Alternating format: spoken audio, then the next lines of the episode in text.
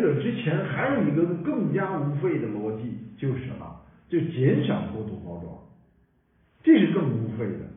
所以制定一个城市的无费标准，首先是大规模减少过度包装，减少过度的各种各样的浪费，包括照明，然后才是这个 reuse，就是再使用，然后才是 recycle，把它这个循环再利用。那么这样的一个相关的逻辑。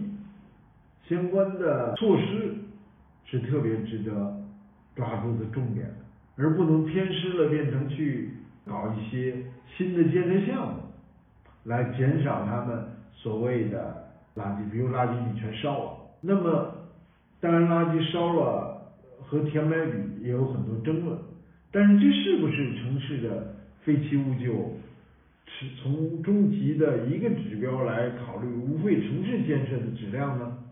那毫无疑问是不够的。建设一个无废城市，首先要从建设反过度包装、反浪费，包括食品的浪费，这个是第一层面的无废、低废。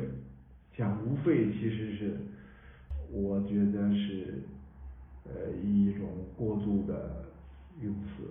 我们低费减费。就很不容易。